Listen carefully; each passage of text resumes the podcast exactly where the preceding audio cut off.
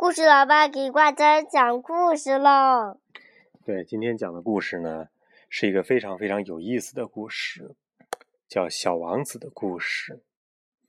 嗯，这个中文那版本呢，爸爸可以给你去讲；英文的故故事呢，呃，是由一个阿姨讲的。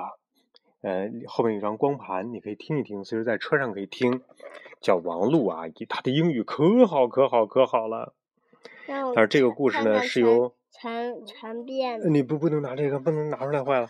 这故事呢是有版权的，是爸爸单位的出版社出版的，是有版权的，所以呢不能用于商业用途，只能给你讲一讲，然后小朋友们可以呃听一听这个故事。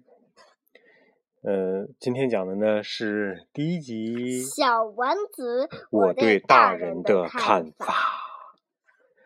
我六岁的时候，有一次读了一本关于原始森林的书，书名叫做《自然界的真实故事》。在那本书里，我看到一幅惊心动魄的图画，画面上是一头蟒蛇正在吞吃一头动物。我呢就把那幅画临摹在这里了，看临摹成不是临摹成这样，临摹成后边那样的。在书中呢还说。蟒蛇不经咀嚼，把食物囫囵吞下，然后身体动弹不得，需要长眠六个月来进行消化。读完之后，我陷入了沉思，想象着热带丛林里的种种奇观和险境。然后我捏着彩笔，经过一番努力，成功的创作出了我的第一幅图画。我的作品一号，它是这样的，看。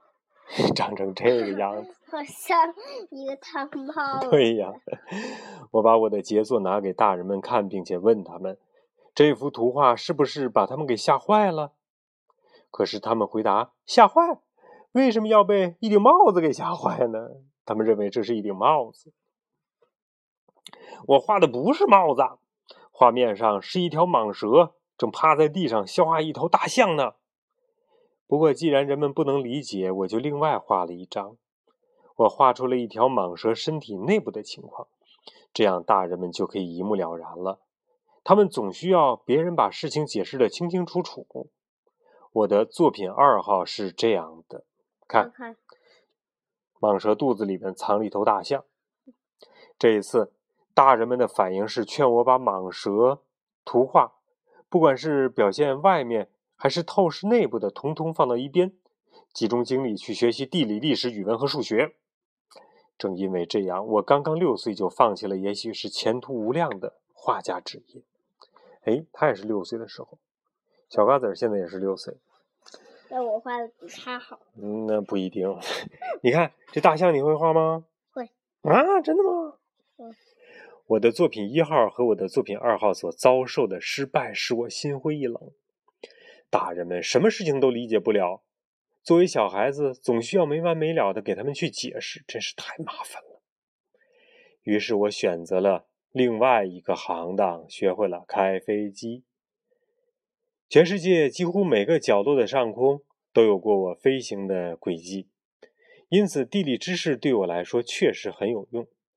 我只需要看一眼就能分辨出中国和亚利桑那州。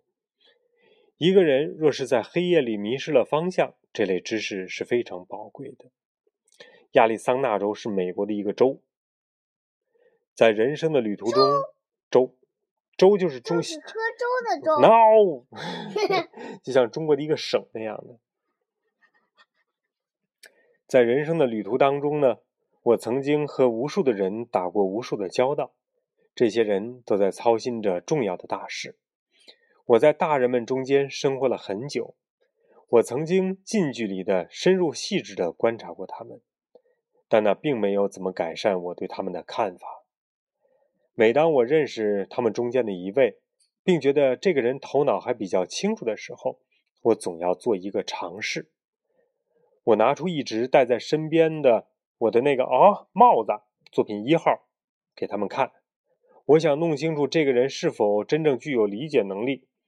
然而，无论是谁，是男人还是女人，总是说：“哎，那不就是一顶帽子吗？”于是呢，我永远不会对那个人去谈蟒蛇、谈原始森林、谈星空。我会把自己下降到他的层次上，和他讨论桥梁、讨论政治、讨论领带、讨论什么高尔夫之类等等这些。这样呢，这位大人就会感到非常非常的宽慰，觉得遇到了一位通情达理的人。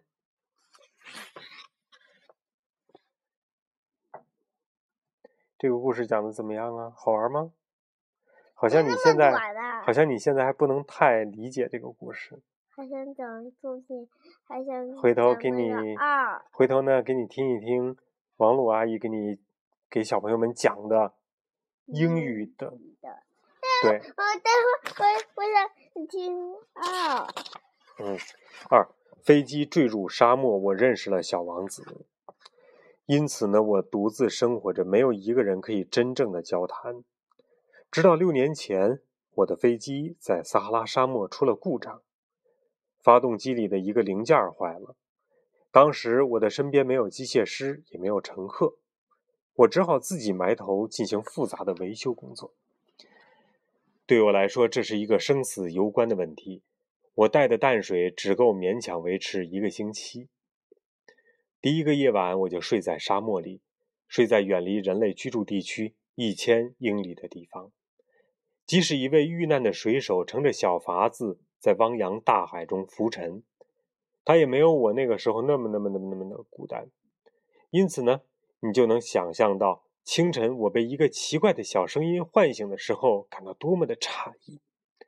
那个声音说：“求求你，给我画一只小羊吧。”啊！什么？给我画一只小羊！我猛地跳了起来，惊讶的目瞪口呆。嗯，我使劲眨了眨眼睛，仔细的向四周看了看。我看见一个啊，特别不寻常的小人儿。他站在那里，非常严肃的打量着我。下面是我后来为他画的一幅肖像，你看这儿呢。嗯，还挺像的。就这个，你看，小小王子啊，我只能画出这个水平了。可是我的画呢，显然远不如他的原型那么可爱。不过那绝对不是我的错。在我刚刚六岁的时候呢，遇到什么事情了？大人们就使我失去了当画家的信心。因此，除了蟒蛇的外部图和蟒蛇的内部图之外，我没有再学着画点别的。这个时候，我仔细端详着这位从天而降的小精灵，吃惊的眼珠子都要从脑袋里跳了出来。别忘了，我的飞机是坠落在沙漠里，离人类社会有一千多英里呢。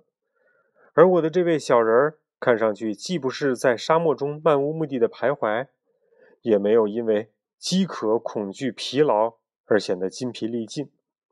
看他那个样子啊，根本不像一个在离。人类千里之外的大沙漠里迷失方向的小孩子。等我终于回过神儿来，我对他说：“ 可是，你在这里做什么呢？”他的回答是重复着他的请求，语调十分的缓慢，仿佛在说一桩非常重要的大事。求求你，给我画一只绵羊。当一种神秘力量令令人震撼的时候，是没有人胆敢违抗它的。所以，尽管我觉得在与人类相距千里的地方，在死亡的危险中拿起笔来画画显得有些荒唐，但我还是从口袋里掏出一张纸和我的自来水笔。可紧接着，我想起来了，我全部的精力都放在学习地理、历史、算术和语法上了。于是，我对小家伙。颇为恼怒地说：“嗯，我不知道该怎么画。”他回答说：“没关系的，求求你给我画一只绵羊。”但是我从来、从来、从来没有画过羊啊。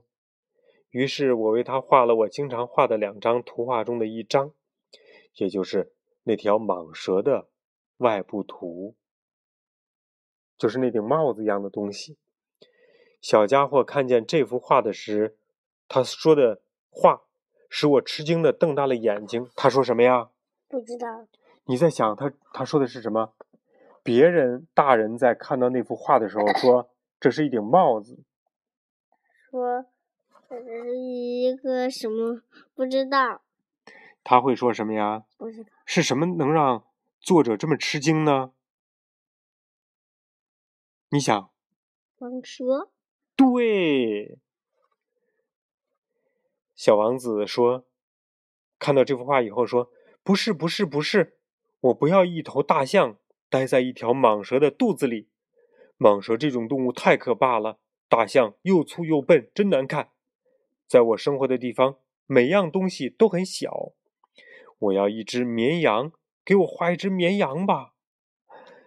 竟然这个小王子这个家伙，是在人类社会当中第一个猜出他画的是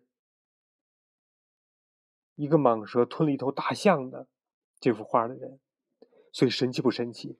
嗯，世上只有他一个人知道，这个世界上又多了一个人，就是小王子也知道这件事了，是吧？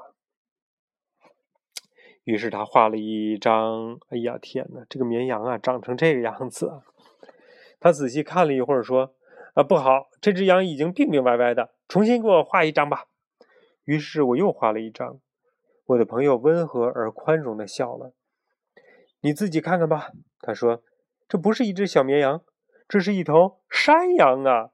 它头上生着角呢。”我只好再重新画了一张。